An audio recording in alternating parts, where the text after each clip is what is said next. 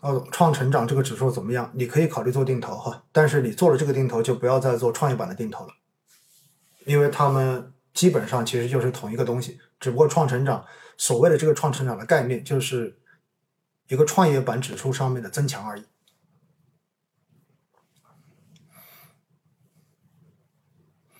医疗十五万负三十两年了，现在准备定投，每次定投多少啊？请指教。根据你自己的一个资金的使用程度来说吧，我个人觉得，如果按照过往医疗七年为一个维度的话，哈，现在其实才处在上一个维度过完，然后新一个维度开启的时间，也就意味着你现在去做医疗的定投，也许你要考虑还要再花个三到五年的时间来看未来它的这一个上涨，所以它是相对而言你要做一个比较中长。在某种程度是一个偏长的这样的考虑，然后你自己想想看你要不要做。所以呢，资金不要考虑说太快的，然后把它投完。当然哈，现在从估值来说，医药已经绝对的是历史底部。因此呢，如果从这个角度上面来说，从这一个是否处于底部的角度上面来说，你投的快一点，在理论上面也是对的。只不过你投完之后，你可能发现。钱已经全部都补进去了，成本确实也拉下来了，对吧？有可能你现在的这个浮亏从百分之三十已经变成只有百分之十了，但是似乎你会发现，为什么我投完之后它还没有涨回来？哎，这个时候你的心态可能会发生一些动摇，到时候又会影响你的这一个情绪。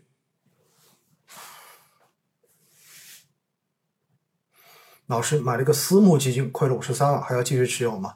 这个问题我们办没办法回答你，你去看看这个基金经理，你是否还相信他？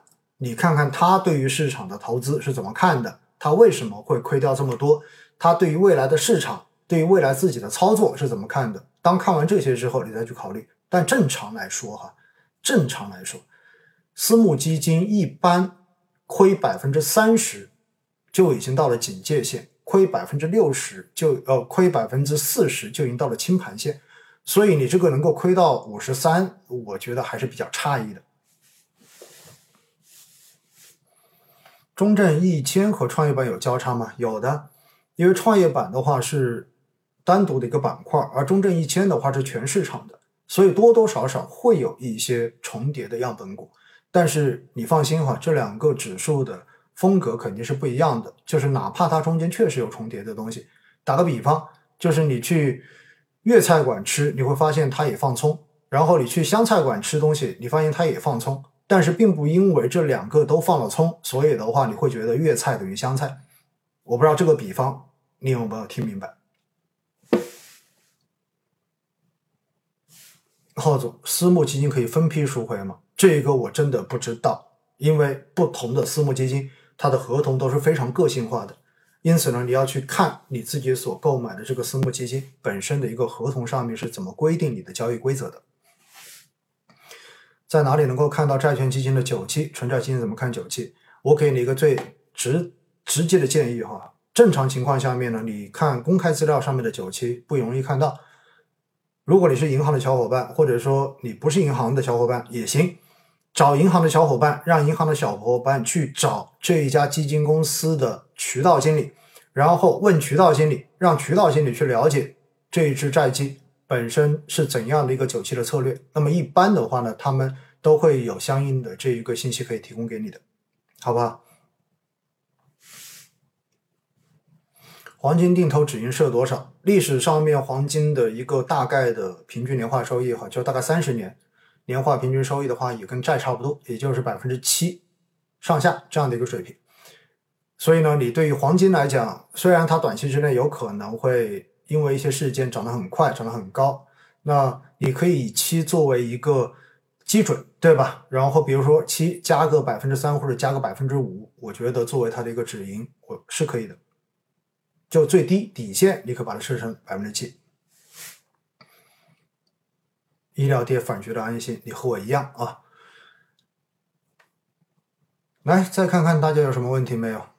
其实投资里问我答的直播效率是很高的哈，因为基本上就是瞟上去看到了，然后有代表性的我就给你答，然后答的话可能话并不多，但是我个人觉得这就是我的真实的想法跟看法。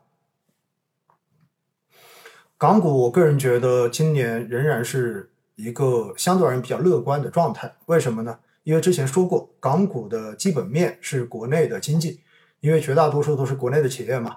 而我们的经济的复苏，应该说在防控政策没有之后，很明显的是在继续的往上走的。尤其是三月十五号经济数据，一二月份的经济数据出来之后，不管是呃基建投资也好啊，不管是房地产的这种回暖也好，哈，还是之前说的 PMI 跟社融等等等等，这些数据都是都证明了我国的经济是在回暖的，所以这对于港股本身这些上市公司的基本面，也就是它本身的盈利，绝对是好消息。而另外一块呢，如果美国的货币政策确实开始慢慢的从加息走到加息末，到最后开始不加，甚至于开始进入降息，那么这对于港股的这个流动性将会是一个非常利好的局面。因此呢，流动性又有利好，对吧？然后基本面又有提升，其实对于港股来说，实现戴维斯双击的这个机会就变得非常的大。但是呢，也要提醒大家哈，万一欧洲的这个银行的危机开始传染，甚至于最后导致了欧洲的主权债务危机，那在这种情况之下，有可能短时间会对于全球的资本市场形成比较明显的冲击。所以呢。全球市场可能都会有一波跌，那么这种情况之下，港股所受到的影响会比 A 股来的更加的直接一些，因为对于 A 股来说，更多的是情绪上的间接影响，而对于港股，那就是直接的流动性的抽离。所以，如果真的港股出现了那样的情况，哈，在某种程度上面，或许会是一个非常值得去买的这样的一个点，嗯。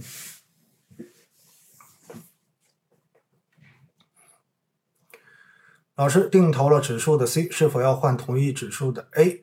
呃，其实没有什么太多必要了。两者真正的差，你如果时间不是很长，差的也不是很多。